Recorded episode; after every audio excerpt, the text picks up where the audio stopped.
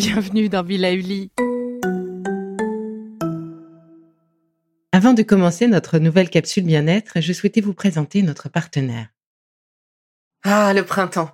La saison, les fruits reviennent sur nos étals, un vrai bonheur. Et pour profiter de ces fruits toute l'année sans attendre, Materne a inventé les gourdes Pimpot en 1998. C'est fou, j'ai l'impression d'avoir toujours eu ces gourdes avec moi. Et pour profiter partout de ces gourdes fruitées, savoureuses, préférez la version sans sucre ajouté. Le format nomade en fait un compagnon incontournable du goûter de nos enfants, petits et grands. Plutôt indispensable d'ailleurs, quand l'on sait que d'après une enquête du Credoc menée en 2019, 69% des jeunes de 3 à 17 ans ne consomment pas assez de fruits et légumes et ont en revanche un goûter bien trop sucré. Avec une gourde pomme sans sucre ajouté, vous leur apportez une portion de fruits Notea au Nutri-Score, bien entendu. Et saviez-vous qu'en plus Pompot est engagé pour des vergers éco-responsables et que ces gourdes sont fabriquées en France? Alors foncez pour découvrir des recettes de plus en plus audacieuses et toujours aussi délicieuses. Mamma mia, septembre est déjà là. C'est comme si je ne l'avais pas vu venir celui-là. Cette année a été particulière pour moi avec la gestion de mon cancer du sein. Et cet été, j'avais décidé de prendre deux mois pour couper complètement et laisser à mon corps le temps de se remettre de ces neuf mois de bataille.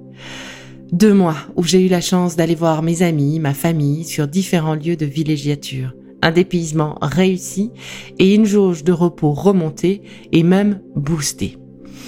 C'est un peu comme si j'avais été étudiante, un été de plus en somme. Ces grosses coupures, eh ben ça fait bien longtemps que j'en avais pas faites. Mais du coup, qui dit grosse coupure dit aussi dure rentrée. Et ça, je dis non, non, non, non, non, non. Il n'en est pas question. Alors j'ai décidé de partager avec vous les quelques tips que j'ai commencé à mettre en place pour me préserver au maximum mon capital repos, mon capital vacances. Et même si j'ai la chance de faire ce que j'aime avec ce podcast Be Lively et l'association Human Impact que j'anime pour prendre soin des soignants, il y a parfois des tâches, tout de même, que l'on n'a pas envie de faire, des dossiers à traiter qui traînent, des dossiers qui se bousculent au portillon, bah comme tout le monde quoi. Et l'idée de retrouver tous ces petits là que j'avais gentiment laissés derrière moi, eh bien ça m'enchante pas complètement en vrai. Hein.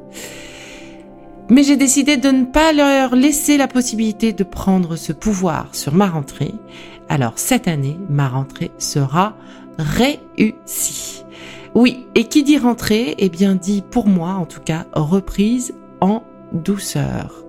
Sur les premiers jours de la rentrée, ce que j'ai fait moi et ce que je vous conseille, c'est de vous organiser un programme léger à la maison et au bureau aussi si vous le pouvez.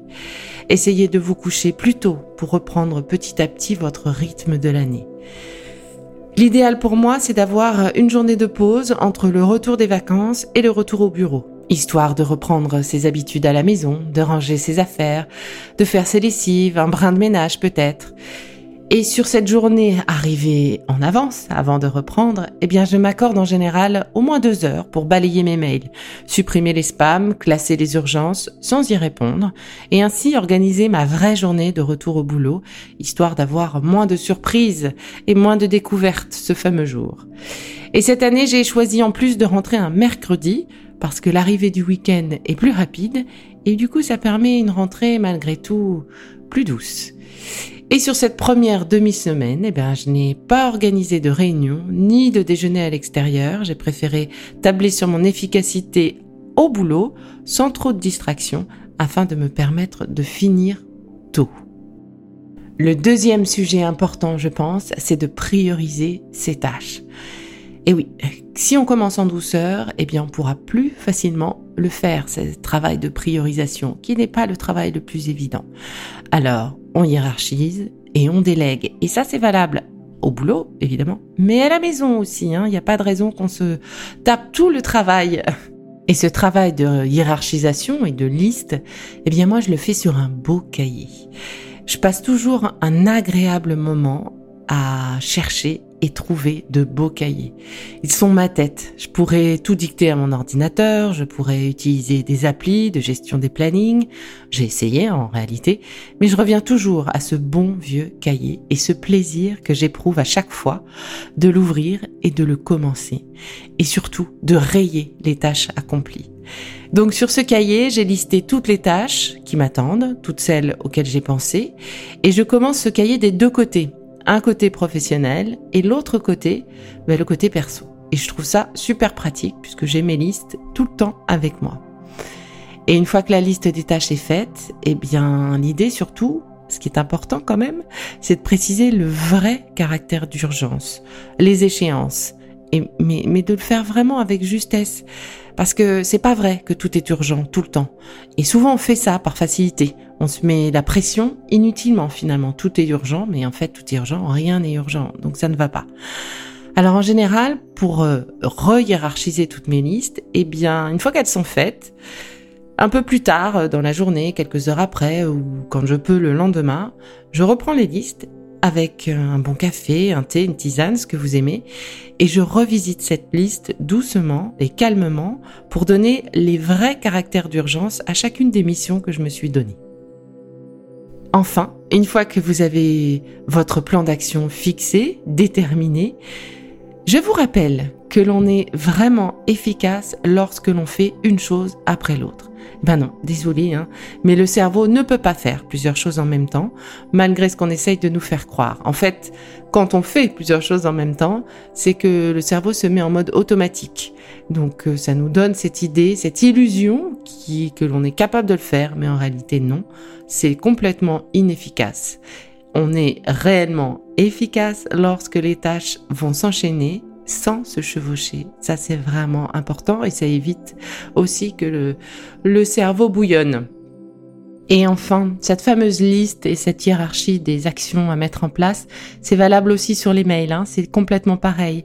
On traite les urgences au fur et à mesure et en premier on ne répond pas aux mails qui nous font plaisir en premier. On fait vraiment les mails les plus urgents et on essaye de les faire complètement, de traiter le mail complètement comme un dossier afin de, d'arriver au suivant et de ne pas garder dans notre tête toutes ces petites choses qui ne sont pas complètement terminées.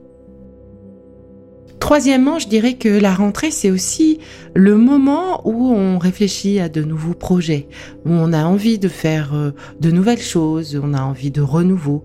Euh, c'est souvent un moment idéal pour se lancer justement sur ces nouvelles idées. Et puis parfois la coupure aussi a permis à notre cerveau de cerner de nouvelles façons de faire, euh, de nouvelles directions à explorer. Merci les vacances. Quand on est moins sous pression, eh bien le cerveau continue lui de travailler et nous donner parfois et nous diffuser, nous infuser de nouvelles envies, de nouvelles idées. Et sur ces nouvelles idées, justement, euh, bah, l'idée c'est de ne pas perdre trop de temps inutilement. Et du coup, euh, mon petit truc, en fait, c'est d'appliquer une méthode que j'ai apprise euh, il y a longtemps.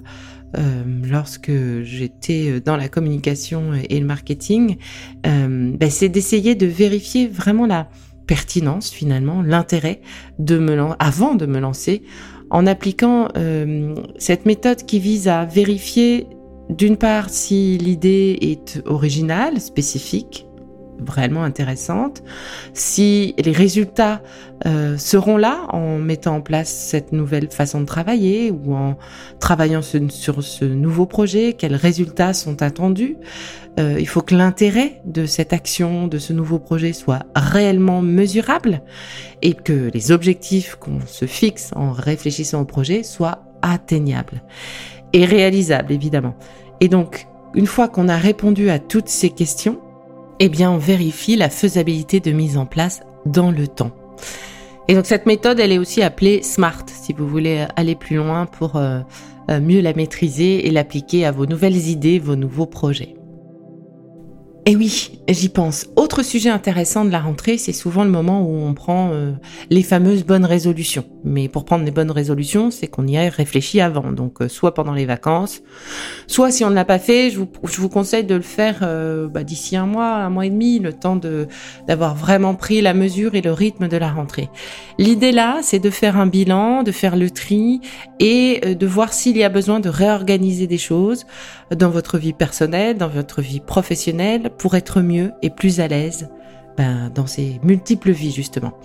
Et donc, euh, ben, plus concrètement, euh, qu'est-ce que qu'est-ce que je pourrais faire pour euh, euh, faire plus de choses positives, euh, qu'est-ce que je vais retirer de mon quotidien qui me pèse, qu'est-ce que j'aimerais changer, qu'est-ce que j'aimerais faire différemment. De cette réflexion, on va pouvoir euh, prendre des décisions et appliquer nos bonnes résolutions pour pas être frustré. Donc ça peut être tout simplement de passer plus de temps avec sa famille, de se remettre au sport, de s'octroyer plus de moments de détente tout au long de l'année. L'important pour moi, c'est vraiment d'y réfléchir euh, si on l'a pas fait encore une fois pendant les vacances, avant les prochaines vacances, avant les vacances de la Toussaint, qui permettront du coup euh, bah de de réfléchir à quoi mettre en place si besoin pour euh, la fin de l'année calendaire. Et pour moi, eh bien, ça sera plus de sport. C'est une obligation dans la lutte de mon cancer. Et puis, bah, ça fera du bien aussi, puisque ça va me permettre de, de rester zen encore plus longtemps. C'est de pouvoir passer plus de temps avec ma fille, avec ma famille et mes amis. Et du coup, j'ai décidé de commencer mes journées plus tard pour me permettre de faire ce sport, justement, sans perdre sur mon sommeil. Parce que se lever plus tôt pour moi n'est plus possible, euh, pour l'instant du moins. Donc du coup, eh bien, je décale ma journée, mais euh, l'idée c'est de travailler moins, mais d'être plus efficace. Et enfin, vous connaissez la loi de l'attraction. Étant ce qu'elle est, si vous avez envie d'évoluer professionnellement, personnellement, eh bien, fixez-vous une stratégie, définissez vraiment ce que vous souhaitez, et donc ça va vous permettre de déployer finalement tout au long de l'année ce plan pour vous approcher de ce que vous souhaitez. Donc n'attendez pas que les choses vous arrivent, attirez-les à vous. Et le quatrième et dernier point que j'adore, évidemment, c'est de cultiver les bons moments. Ces moments étapes ces moments réconfort. L'idée, ben, évidemment, c'est de ne pas attendre trop longtemps. Alors, euh, bon, ben, moi, j'ai déjà commencé, perso, hein, à organiser les prochains week-ends, euh, les prochaines sorties. L'idée, c'est de ben, profiter de la vie en se préservant des moments de détente, des moments de partage, de découverte, seul ou en famille.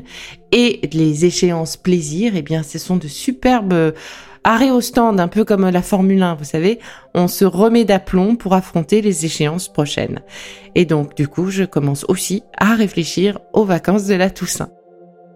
Alors, je pensais que c'était le dernier point, mais en fait, il y en a un autre qui me vient en tête, c'est tous ces plaisirs que l'on a su profiter, euh, que l'on a traversé pendant ces congés. Euh, bah, je pense aux apéritifs en terrasse, aux moments de partage euh, en couple, en famille, avec nos enfants, les éclats de rire, les petits déjeuners à rallonge.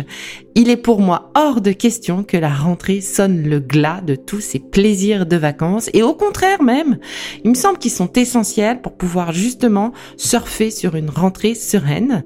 Pendant l'été, nous avons ralenti. Nous nous sommes déconnectés, nous avons pris notre temps, des attitudes qui ne peuvent qu'être bénéfiques pour notre travail. Les urgences finiront par prendre le dessus, alors essayons d'écarter cette échéance le plus longtemps possible, le plus loin possible. Donc on continue les moments détente, les apéros, en famille, en, avec nos amis, avec nos enfants. On en profite pour que ces moments soient toujours des moments de convivialité, de partage, d'échange, chacun nous parlant de sa rentrée. Et, puis si la question du coup nutrition et apéro se pose, eh bien moi je vous propose d'en parler dans un prochain épisode. Je pourrais vous donner quelques tips, euh, des idées pour faire vos choix, pour renouveler les choses, y compris sans alcool et y compris en se faisant du bien avec de quoi manger à l'apéritif euh, des choses saines et plaisantes. Et, et oui, et les fameux repas du soir où c'est toujours la course. Eh bien, sur cette rentrée, pendant les quelques premières semaines, euh, soyez euh, doux avec vous-même. Acceptez peut-être euh, de commander au restaurant d'à côté pour une livraison et vous enlever ce stress. Ou encore, eh bien, il existe des applications qui nous aident vraiment en nous livrant tous les ingrédients pour réaliser des recettes simple, facile, rapide, c'est pas trop cher et ça peut être de bons moments partagés en famille justement sans le problème des courses à réaliser. Bref, on reparle de tous ces petits tips et de toutes ces petites idées dans le prochain épisode. À très vite.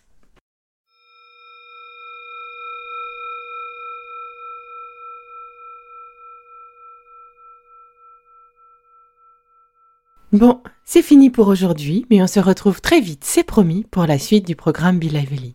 Si ce que je fais vous plaît, continuez de le noter et abonnez-vous pour ne louper aucun de mes futurs programmes. Et entre chaque podcast, vous pouvez aussi me retrouver sur mon compte Instagram, at Life, parce que la vie se vaut d'être vibrante. Et en attendant la prochaine capsule, surtout, continuez de prendre soin de vous, car c'est bon pour tout le monde.